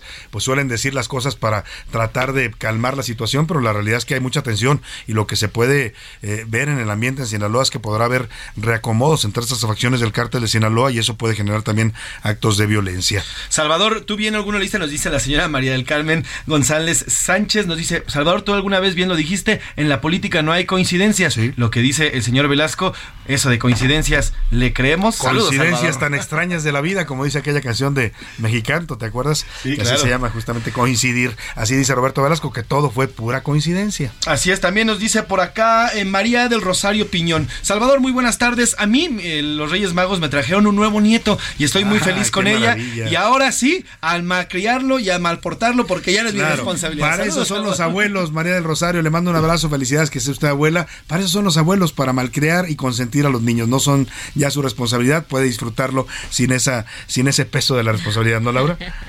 Bueno, la verdad es que sí soy testigo de lo que puede hacer una Ah, abuelita pues ya te ha tocado, ¿eh? claro, Sí, con tus claro hijos, sí. sin duda alguna.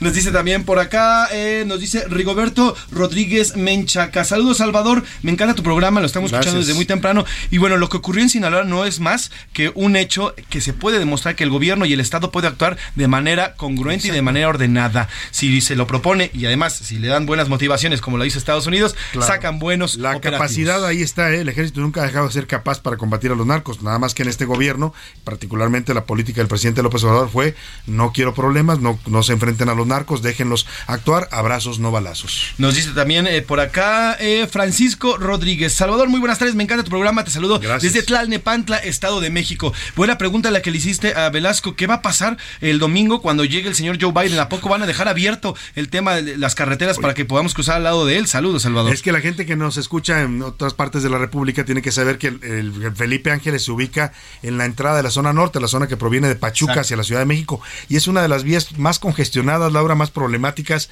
para entrar y salir de la Ciudad de México. El tráfico siempre es intenso, es donde comienza la Avenida de los Insurgentes, y esto va- prevé, si usted va a regresar de vacaciones el domingo, yo les recomendaría que mejor regrese el sábado, ¿eh?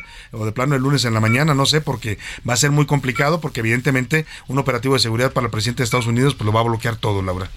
Pues de- definitivamente es algo que seguramente sí tuvieron que haber ya previsto. Saben que la zona, además de conflictiva, eh, digamos, para los usuarios de a pie, es todavía todavía más el Peor triple de complicada porque estamos hablando de que bueno hubo restricciones para los vehículos este de, de- que prestan servicio de, de- de- de taxi digamos ya por aplicación que no están las vías terminadas de acceso a llegar eh, y, y evidentemente bueno a- hace poco anduve por allá la verdad es que sigue siendo una zona eh, que, que, oh, casi casi no digamos en obra negra pero sí complicada Todavía en sin cuanto terminar, a, sí. ajá, en cuanto a iluminación en cuanto a seguridad Claro, imagínate.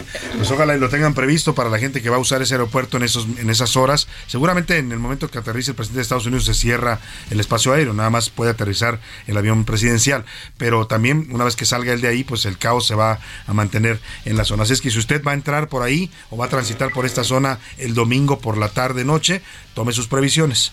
y más de más saludos. Sí, nos dice por acá Gonzalo Pastrana, nos dice, Salvador, saludos, coincidencias, esas no existen, por favor, que no nos quieran venir a ver la cara de...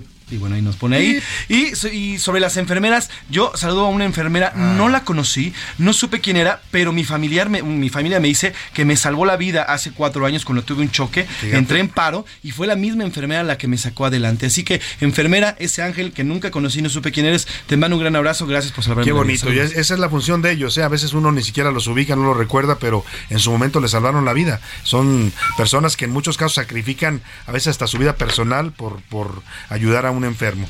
Eh, en Twitter, ¿qué dice la comunidad Twitter en arroba ese García En Soto, Laura? Sobre la pregunta ¿qué mensaje mandaría a las y los enfermeros en este día especial? Nos dice Ami Sheloha, Sheoha. Un saludo especial a los maravillosas enfermeras del INER que me atendieron una neumonía doble con más amor que los doctores. Luego nos dice por acá arroba omondra, creced y multiplicaos. También nos dice por acá Creced y multiplicaos. Ingeniero Juan Bielma, son ángeles llamadas enfermeras, enfermeros. Muchas felicidades, siempre Sí. están presentes. Eh, nos dicen también por acá Hipatia Rojas García, que Dios los bendiga. Gracias. Rolo dice muchísimas gracias, Trinidad Autista, un saludo y felicidades a todas las enfermeras. Miguel Ángel nos dice que les diría muchas gracias. Y sobre usted compró o ha consumido rosca este año, digo a propósito de eh, las materias primas que hicieron el incremento eh, De eh, precios. de precios, el 29% sí, pero fue más pequeño, el 33% no, no compramos y el 38% que sí, que le costó mucho más comprarla este Sin duda 2023. Fíjate, Salvador, aquí nos dice María González Salvador. A mí ya no me costó. Llevaba 250 pesos para ir a comprar mi rosca. Me di cuenta que estuvo a 370 pesos. Ya no la compré. Y para no llegar con nada a mi casa, fui, compré harina, huevos y preparé un pequeño pastel para mi, para mi familia. Y hoy es la rosca que vamos a consumir este año. Saludos, Salvador. Pues está bien, es otra forma también, ¿no? Hacerla uno mismo en su casa para evitar los altos costos y los altos precios. Pues les agradecemos mucho que sigan comunicando. En un momento más daremos ya los ganadores. Ya hay Ujú, ya está ganadores llegando, ya está para llegando. los boletos Calma, calma. del fútbol y del teatro. Por lo pronto vamos a la- esta canción de los curuleros de San Lázaro que le hicieron su canción, por supuesto, a los reyes, a los que las 4T, la- los reyes de la 4T que le dieron su regalazo a Biden. De eso cantan. Ahí viene mi amigo Biden. ¿Qué le regalaré? ¿Qué le regalaré? A Biden mi viejón se lo presumiré, regalo de los reyes así se lo daré. A Biden mi viejón se lo presumiré, regalo de los reyes así se lo daré. Regalo para ti, de parte mía es, ahí luego te lo mando, lo voy a envolver, pa' que no hablen de mí, que soy muy barco yo, les mando mis amigos a Ovidio el ratón. Abrazos al ratón de todo el batallón, abrazos al ratón, pero en la prisión. Abrazos al ratón de todo el batallón, abrazos al ratón, pero en la prisión.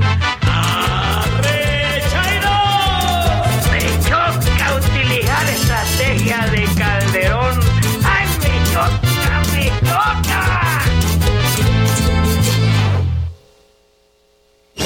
A la una, con Salvador García Soto. Bueno, pues ahí está la canción de los curuleros de San Lázaro a los reyes de la 4T. Qué regalazo, ¿eh? Se rayó el señor Biden con esta captura, sin duda alguna, de, de Ovidio Guzmán, que era un objetivo prioritario para el gobierno de los Estados Unidos y para la DEA.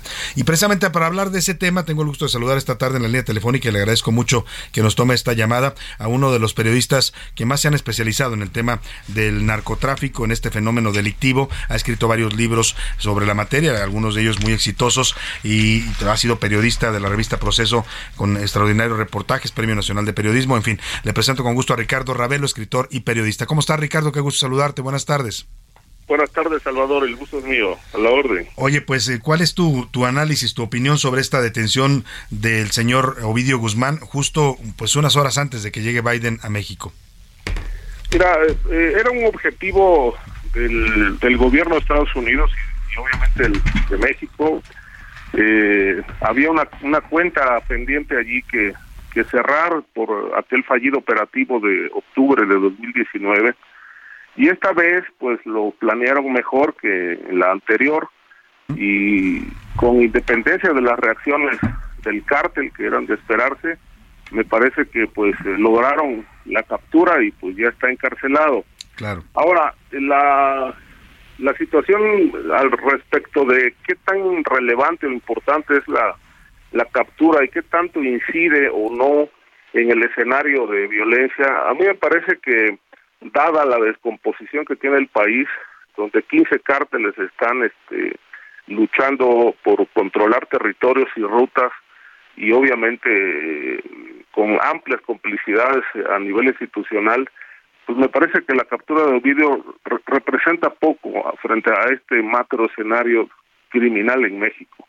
Claro. Y su captura, pues no la veo por donde le analizo, no la veo como un triunfo contra la delincuencia organizada, puesto que pasaron tres años y medio para que lo pudieran recapturar y poco se ha hecho eh, en, el, en el combate al crimen bajo esta política, si es que le podemos llamar política de abrazos y no balazos.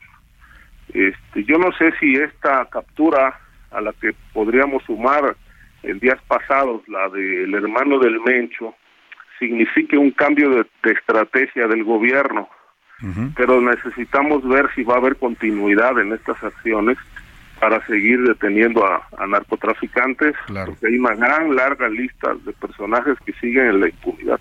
O sea, tú lo que me dices, Ricardo Ravelo, es que no se puede hablar todavía de una un punto de inflexión en la política de seguridad federal a partir de estas dos capturas. Y, y yo coincido contigo, porque ayer el secretario de la Defensa, Luis Crescencio Sandoval, cuando da el parte de la detención del operativo con el que detuvieron a Ovidio Guzmán, habla de eh, que él era integraba o lideraba una de las eh, facciones, de las tres facciones del cártel de Sinaloa, lo cual hace pensar que el gobierno sabe que hay otros objetivos como Caro Quintero, como Mayo Zambada, como algunos otros, por supuesto, Nemesio Ceguera, que siguen operando en la total impunidad. Mira, eh, Ovidio eh, en realidad sí era una pieza, un engranaje ahí en, en tareas de lavado y de, y de trasiego de fentanilo.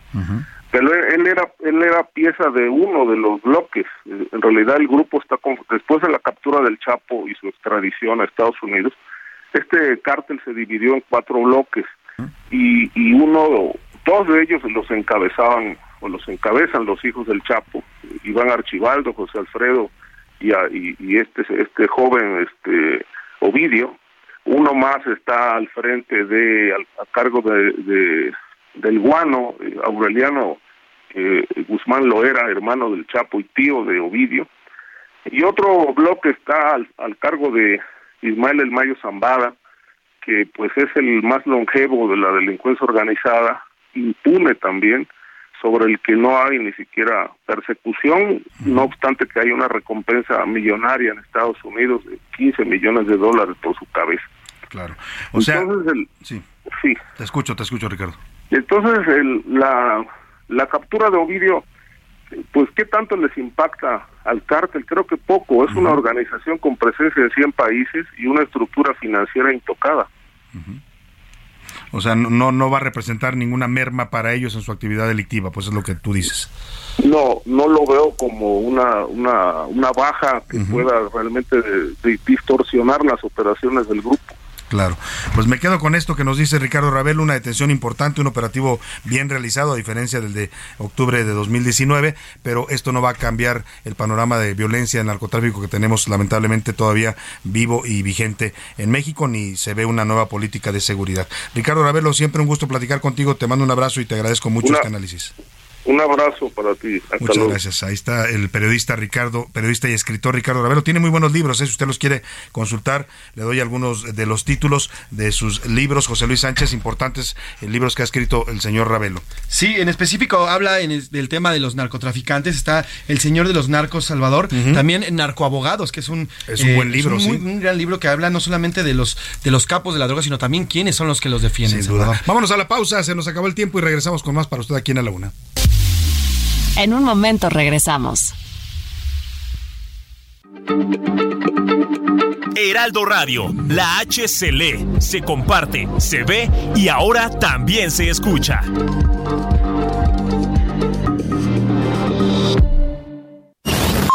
Ya estamos de vuelta en A la Una con Salvador García Soto. Tu compañía diaria al mediodía. En Soriana, el segundo al 50% en chocolates de mesa, café tostado y molido y galletas cuétara. Soriana, la de todos los mexicanos. A enero 9, aplican restricciones.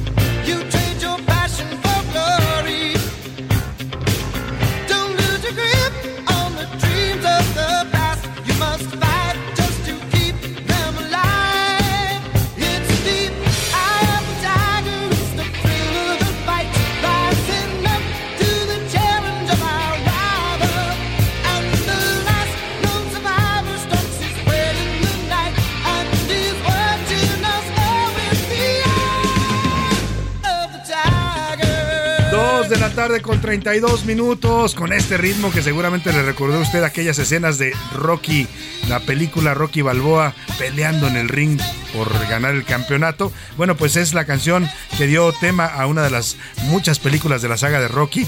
eh, eh, el ojo del tigre, el Eye of the Tiger.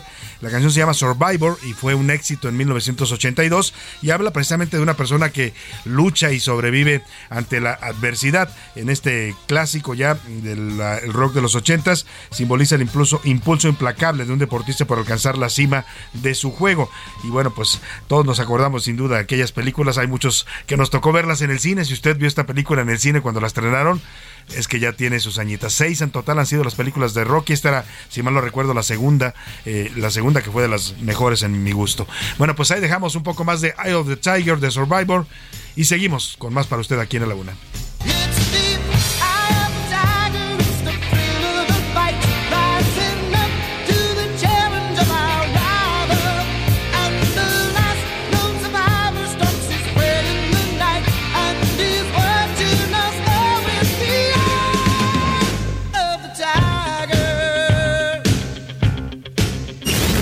La una, con Salvador García Soto. El ojo público. En A la Una tenemos la visión de los temas que te interesan en voz de personajes de la academia, la política y la sociedad. Hoy escuchamos a Melisa Moreno. En Melisa lo explica todo. El ojo público. Lo que se ve se pregunta es una exposición retrospectiva del artista Larry Pittman, cuyas pinturas llamativas y de múltiples capas han desafiado el espacio pictórico formal, la representación cultural y la producción visual desde la década de 1980. El título de la exposición es una referencia a Juan Gabriel, quien ingeniosamente respondió a una pregunta sobre su sexualidad con la frase Lo que se ve no se pregunta. Al invertir la declaración, Pittman insiste en el cuestionamiento a lo que vemos y refleja su exploración constante sobre lo que se hace visible o no. La muestra está compuesta por más de 50 obras entre pinturas, dibujos, esculturas y libros del artista. Además presenta nuevas obras que prestan atención especial a las culturas visuales y populares de América Latina, las cuales han sido un punto de referencia significativo y continuo en su trabajo. Pittman es colombo estadounidense radicado en Los Ángeles, con más de cuatro décadas a la vanguardia de la pintura en Estados Unidos. Sus paneles pintados y obras sobre papel funcionan como narrativas densamente estratificadas, que articulan la controversia de los cuerpos y las políticas de género, clase y raza. La figuración, abstracción, el texto y los patrones de una variedad de géneros coexisten en paisajes fantásticos que responden a los eventos políticos y personales de la época en la que se producen. La exposición irá acompañada de un libro de 96 páginas titulado Imágenes explícitas de la naturaleza humana, que consta de una serie de dibujos, así como de un ensayo de Connie Butler. Lo que se ve se pregunta se puede visitar hasta el 26 de febrero en el Museo Jumex. Salvador, que tengan un gran 2023. Yo soy Melisa Moreno y me pueden encontrar en arroba melisototota. Nos escuchamos la siguiente. A la una, con Salvador García Soto. Bueno, pues ahí está el ojo público con Melisa Moreno. Melisa lo explica todo. Y interesante esta, esta exposición a la que nos invita y la- de la cual nos habla. Eh, oiga, rápidamente. eh, vamos a, antes de, de- dar los ganadores, déjeme comentar el cartón que hoy publica el maestro Alarcón eh, aquí en el Heraldo de México, en nuestra edición impresa y en, por supuesto en el sitio online elheraldo.com.mx lo puede usted consultar. Es bastante bueno e ingenioso como suelen ser los cartones del maestro Alarcón, muy mordaz también, porque pone al tío Sam eh, partiendo su rosca de reyes, ¿no? Está partiendo su rosca de reyes el tío Sam, se ve la mano del tío Sam, y cuando parte la rosca le sale un muñequito, pero el muñequito es Ovidio Guzmán. ¿no? Qué buena suerte tuvo el tío Sam eh, justo en, su día de Reyes que le regalan este muñequito de Ovidio Guzmán. Se lo voy a compartir en este momento en arroba ese García Soto para que lo pueda usted apreciar. Un gran cartón y le mando un abrazo afectuoso al gran Juan Alarcón, nuestro caricaturista aquí en El Heraldo de México. Dicho esto, vamos a los ganadores. José Luis Sánchez, vamos primero al partido de Pumas el próximo domingo. ¿Quiénes ganaron? Así es, mira, Fíjate, para el partido de fútbol van tres ganadores, dos mujeres, la primera de ellas María Rodríguez, la segunda de ellas eh, Fernanda González y el tercero Juan eh, Juan González, pero él es Juan González Zurita con S para el partido Juan de fútbol. González Zurita. Exactamente. Bueno, los boletos ellos tienen que pasar a recogerlos aquí, Ellos sí Heraldo tienen- de México. Exactamente, tienen que pasar por acá. Y ahorita ya les, ya les estoy escribiendo a cada uno de los ganadores y las ganadoras para que sepan la dinámica y cómo se los llevan. Pues ¿vale? que disfruten este primer partido de esta temporada del torneo de clausura de los Pumas contra Juárez. Y vamos ahora a los ganadores del teatro, un acto de Dios con el señor Horacio Villalobos. A ver si le arman los Pumas este, este semestre. pero a les va. ver, a ver cómo le va el señor Oscar se Mota. Oscar pero. Mota como que no oye porque anda ahí en la cabina, pero, Pero a ver cómo les va a los Pumas. Y en la obra de teatro, Marta Huerta, Valeria Sotelo y Samuel Rosales, felicidades a ellos tres, se llevan, se llevan sus boletazos. Y ahorita les escribo también la dinámica, acuérdense. Oigan, y en las próximas. eh, Y ellos, estos que van a ver un acto de Dios, van a pasar directamente a la taquilla del teatro Xola, Julio Prieto, que se ubica en Avenida Xola y Gabriel Mancera. Exacto. Ahí recogen con su identificación. Una hora antes tienen que estar más o menos, eh, la, la función es a las 8.30, calcúlele para que llegue usted tranquilo a recoger su boleto con identificación oficial en mano. Y nada más recordarles las próximas, eh, vamos a tener muchos más boletos y demás en los próximos días. Recordarles que siempre pongan su nombre completo. Descarté a muchos porque nada más mandaban la respuesta. Nombre completo No, y respuesta. Si no nos ponen siempre. nombre, la respuesta no vale. Así en es, fin, las próximas. vamos a en este momento a retomar eh, información que está surgiendo de último momento. José Luis Sánchez le están dictando ya la prisión preventiva al señor Ovidio Guzmán. Se queda en la cárcel por lo pronto. Así es, Salvador. Bueno, pues en una, en una audiencia que se le... Hubo dos audiencias. Una audiencia hoy temprano en la cual se, se revisó todo el tema médico y demás. Y además eh, la jueza también dice que la orden de extradición se, se va a ampliar y tiene que ir todo el proceso. Y hace unos minutos precisamente allá en el altiplano, bueno, pues se dicta ya la prisión preventiva oficiosa en contra de Ovidio Guzmán, alias el ratón, el hijo de, de Joaquín Guzmán Loera, Salvador. Se queda en la cárcel. Esto Sí, se sí. decidió en el juzgado que está ahí en el penal del Altiplano, también conocido como el penal de Almoloya de Juárez. Ahí se acaba de decidir esto de la prisión preventiva. Que por cierto, un dato, Salvador, es el mismo penal del que su padre en el 2015 se escapó. Es donde hizo el túnel el Chapo. Exactamente. De ahí, vamos a ver si el Chapito no hace también un túnel y se les fuga, ¿no? Igual que, que se les fugó su papá. Bueno, pues interesante dato. Vámonos ahora sí rápidamente a los deportes porque ya anda por aquí el señor Oscar Mota. Los deportes en A la Una con Oscar Mota. Oscar Mota, ¿cómo estás? Bienvenido. Mi querido Salvador García Soto, amigas y amigos de la Luna, hoy un gran día para ganar, mi querido Mafren, feliz día de Reyes. Feliz día de Reyes, ¿cómo te fue? Eh, pues nos fue, dijeron los, los deportistas, pues nos fue, será una temporada difícil, pero vamos. difícil. La verdad es que hicimos todo el esfuerzo en la cancha, pero el rival era muy difícil. Justamente, Siempre, dicen lo mismo, ¿no? Tenemos que avisar con el profe a ver qué es lo que va a pasar. en las próximas Vamos a evaluar, obviamente, lo que va a seguir en los próximos. No, muy padre, porque sin salirme mucho, obviamente, del tema deportivo, pero creo que al final del día, eh, lo que representa mucho este día para muchos de nosotros, el regalo mismo es poder estar, ¿no? Poder El- estar aquí. El, el regalo mismo es poder estar, poder ayudar a los reyes. Claro, ayudarlos para ver la ca- las regalo. caritas de los niños cuando reciben su regalo, que eso no tiene precio. Ese es el regalo. Le mando un gran abrazo a mi esposa Priscila, que hemos estado ahí eh, ah, ya varios eh, años con, con este tema. Ayudando Entonces, a los reyes. Y obviamente a todos los reyes magos que les gusta el deporte. A ver, va a iniciar, mi querido Salvador, mi querido Manfred, el clausura 2023, torneo de la Liga MX. Pero bueno, son varias cosas que tenemos que destacar. Un torneo donde, lo informamos el día de ayer, primero, tiene algunas suspensiones. Primero en la plaza, obviamente, de Mazatlán, por el asunto con Ovidio Guzmán, que nos has reportado puntualmente. Pero también no se va a jugar en el Estadio Jalisco, porque resulta, y me voy a meter un poquito en temas de Anaí Arriaga, se presentaron en el Estadio Jalisco los Bookies, pero me dejaron el estadio como Santo Cris, como el patio de mi casa, que es particular. Imagínate, es un reencuentro de los Bookies con Marco Antonio Solís a la cabeza. Y, y el asunto es que obviamente, mira, ahí lo están ambientando. el, Bueno, señor, el Buki mayor. el asunto es que el campo, pues sí, quedó hecho, como dice la, la canción, como arroz de un cochinero, ¿no? El, el- quedó el campo un cochinero. Y entonces se va a suspender ese partido del Atlas, va a tener que ser la próxima semana. Otra cosa importante para los aficionados del de el- el fútbol. A ver, tienen que tramitar el famoso Fan ID. ¿Qué recontra carambas, chinchuecas, es el Fan ID? Muy sencillo, es una tarjeta de acceso, entendámoslo así. Un Fan ID, ustedes van a tenerse que, eh, van a tener que ingresar a, eh, ahorita les voy a dar la dirección, a fanliga.mx. Fanliga.mx. Fanliga.mx y ahí obviamente van a seguir los pasos para registrarse. Tienen que sacar entonces este registro, que ojo, lo tienen que imprimir y se quedan sus datos registrados en la, en la página, página, en el sistema de la, de la Liga MX, de la Federación. para poder entrar entrar a los estadios. A ver, eh, algunas preguntas me imagino que van a empezar a surgir. Todas las que tengan que los manden por WhatsApp y las vamos a ir contestando a lo largo de la semana. La primera pregunta sería, a ver, si yo ya tuve Fan ID la- el año pasado porque se empezó a implementar como prueba, ¿tengo que volverlo a tramitar? Sí. Número uno, lo tienes que Es volver un nuevo registro. Es correcto. Número Parte uno. de cero. Número dos, menores de edad. ¿Menores de edad tienen que tramitar su Fan ID? No. Por Solamente mayores de edad. Es correcto. Mayores de 18 años tienen que tramitar su Fan ID, pero si yo quiero llevar a, eh, a mis hijos, a mi sobrino, Tienes etcétera, que tener tu fan ID. con que lo tenga el adulto y el niño tenga su boleto de acceso, Puede entrar. entra, ¿sí? pero que es importante que tenga su fan ID es el adulto.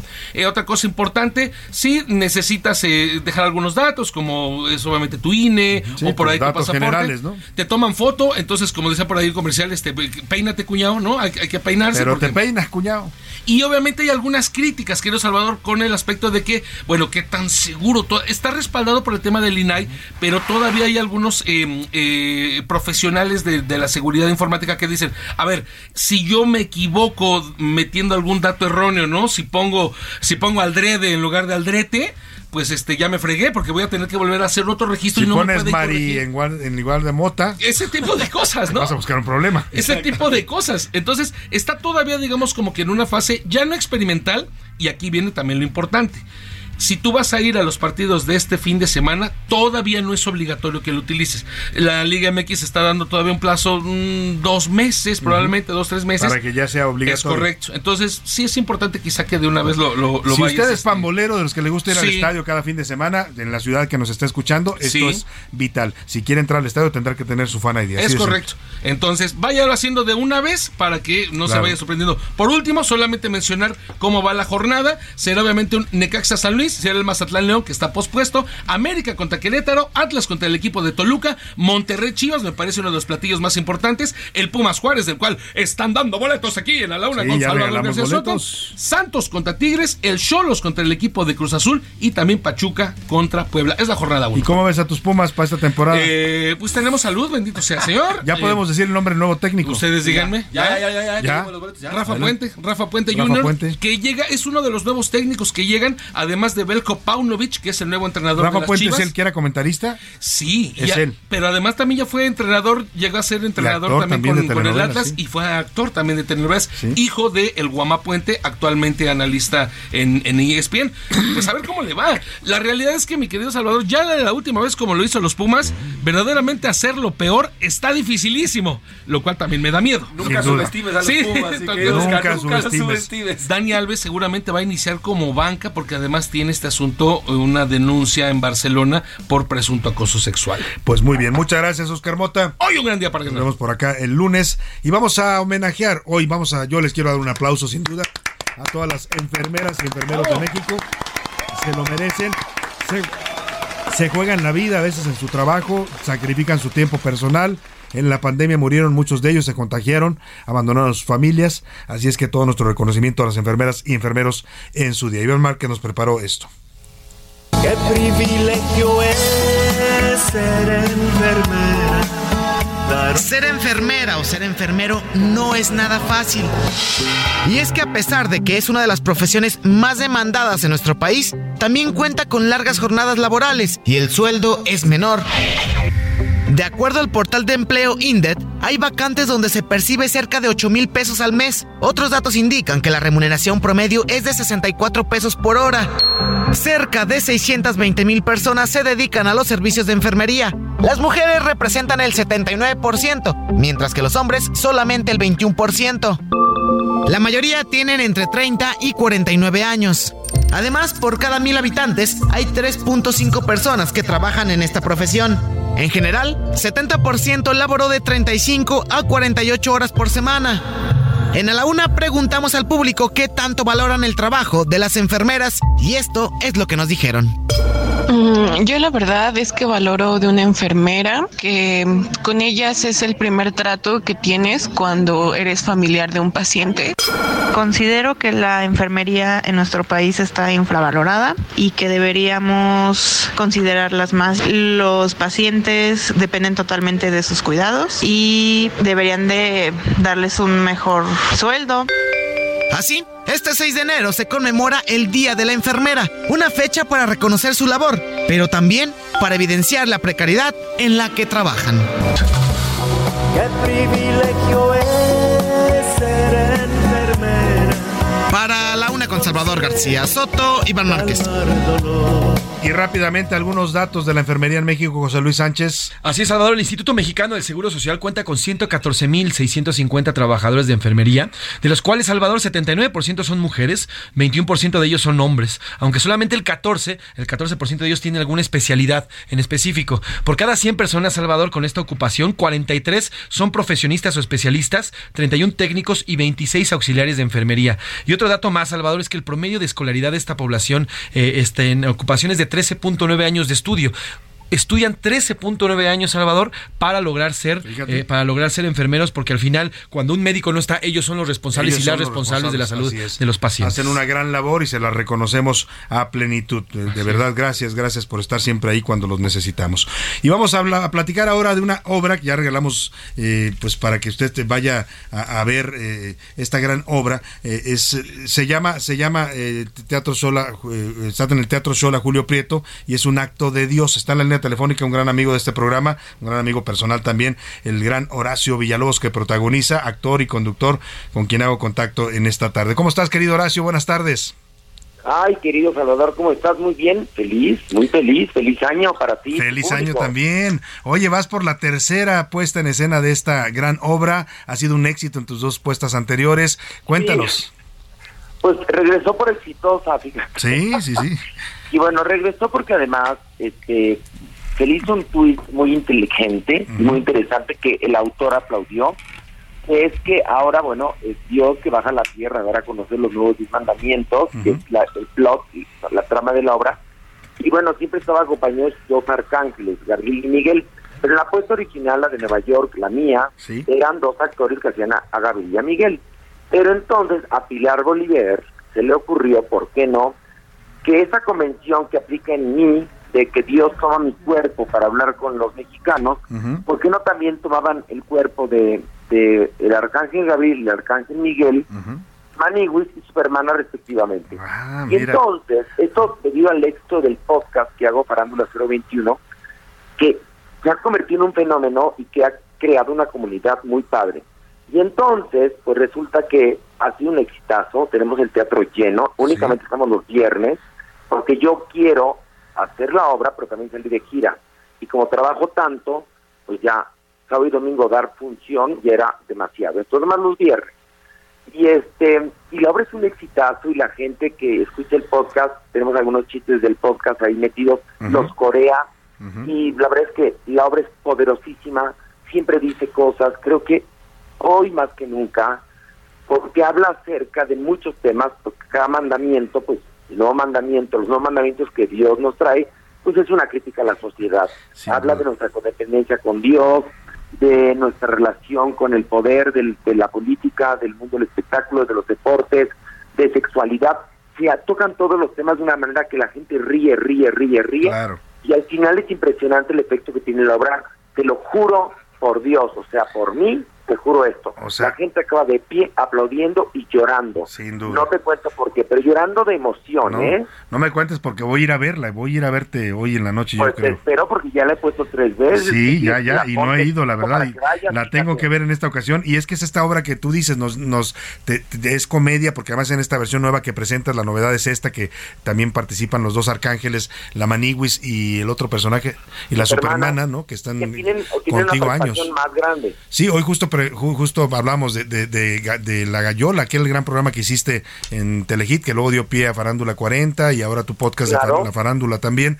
Eh, eh, Programas que han abierto brecha en la televisión mexicana, Horacio, en Bueno, estos temas. creo que hoy más que nunca me doy cuenta lo importante que fue Pez de Gallola en su momento, duró al aire cinco años, tanto en Telehit como en MBS, muy mal, muy mal valorado por los, los ejecutivos y productores de dichas empresas, muy mal valorado, pero valorado por el público, que Sin duda. importa. Eso es lo Porque importante. claro que eh, obviamente está en el programa de los Jotos, sí, Eh, pero, pero- y- pero ¿no? a partir de a partir de ti, de lo que hiciste con este gran equipo de, de- de- escritores, comediantes que tenías, pues se abrieron muchos otros espacios también en los medios para la comunidad LGBT y eso es sin duda algo eh, eh, importante. Ha sido un pionero. O- oye, y la gente, es decir, va a haber una obra eh, que al mismo tiempo que la hace reír, la divierte, también la hace reflexionar y la sacude, como dices tú en este No, no, le final. damos una sacudida porque la comedia es mucho más efectiva que, el que la tragedia para conmover. Sin duda. Lo sacudimos. La gente ríe, ríe. La obra, la obra es estupenda como siempre, pero ahora es más explosiva. Y Malibu y Supermana, que además llevamos trabajando 20 años, nos leemos, nos leemos. Entonces, la complicidad que hay en, en escena ha hecho que la obra pues tenga mucho éxito y estoy muy agradecido. E invito a la gente a que venga hoy, hoy viernes 6 de enero, al Teatro Shola, que más vamos a regalar roscas deliciosas. Qué rico, ¿no? Bueno, pues doble regalo, una gran obra, ver a Horacio Villalobos y a todo el elenco, una dirección de Pilar Bolívar y bueno, pues Claro. además se lleva su rosca de reyes. La, la obra está clasificada como de 12 años en adelante por Sí, los temas sí. que se abordan, es importante que la gente lo sepa, ¿no? Sí, ya los niños de 12 años ya. Ujú. Pues ahí pueden ir. Va mucho niño, ¿eh? Y no sabes cómo se involucran, participan, aplauden. O sea, no soy Barney ni, ni Peppa Pig, pero de 12 años para arriba está muy bien para que Es vayan. que además esos niños hoy saben mucho más que tú y yo de la vida ya. eh. Claro, por supuesto. Yo ya a los 12 años ya sabía una cantidad de cosas, pero me hacía güey. Exactamente, exactamente. Oye, Horacio, pues va a ser un deleite verte. Invitamos a toda la gente que no se pierda un acto de Dios en su tercera eh, temporada ahí en el Teatro Shola Julio Prieto. Una obra extraordinaria. Está basada en un libro que se llama The Last Testament, A Memory by God, un- donde se revelan los misterios de la Biblia, ya todo lo que nos comentaba Horacio. Y bueno, pues el placer de verte ahí en escena, Horacio, siempre, siempre es un gusto. Te espero y les recuerdo que solo estamos los viernes, así que no hay otro día. ¿Y los boletos dónde pueden conseguirlos, Horacio? Taquilla, Taquilla. taquilla y en Ticketmaster a precios muy baratos, muy buenos boletos, porque la producción es de primera clase, pero yo nunca hago las jaladas de que hacen sus productores de dejártela así con boletos de mil pesos. No, No, no, no. Lo mío La verdad que están es bastante accesibles tus precios, ¿eh? Exactamente, sí, sí. Mira, le voy la gente. les los voy a decir incluso para que usted si quiere irse de una vuelta, 550, 600 y 650. Me parece, bien lo Muy dices tú, porque ¿no? hoy hay obras que están carísimas, se van hasta los dos mil pesos. Hay no, unas comedias musicales asquerosas Sí, que hacen aquí, sí, sí, de cinco mil pesos que dicen métaselos por detrás, perdón, que pena que no. Así es, querido Horacio Villalobos. Te mando un abrazo y todo el éxito en esta tercera temporada. Horacio, Gracias, te iremos a ver ahí. Muchas gracias. Abrazo, Horacio Villalobos. No se pierda esta obra, Un Acto de Dios. Se va a reír, se va, va a reflexionar y como dice Horacio, en una de esas hasta lo hacen llorar en esta comedia eh, interesante y profunda que maneja Horacio Villalobos y todo su equipo de actores y directores. Pues nos despedimos, José Luis Sánchez. No queda más que decir adiós a la gente. Así es, Salvador, rapidísimo. La UNAM acaba de anunciar medidas para evitar plagios en las tesis. La UNAM lanza medidas, entre ellas implementación de software para revisar tesis y que no sean plagiadas. Esto ha hecho a muerta, muerta la ministra, no, perdón, no, muerto el niño a tapar el pozo, ¿no? Vámonos con esta gran canción que se llama de Louis Armstrong, What a Wonderful World, qué mundo tan maravilloso, hay que valorar lo que tenemos en este inicio de año y mañana el lunes lo esperamos aquí todo este equipo a la una. Que pase una excelente tarde, provecho. found me in you. And I think to myself, what a wonderful world. Por hoy termina A la Una con Salvador García Soto. El espacio que te escucha, acompaña e informa. A la Una con Salvador García Soto.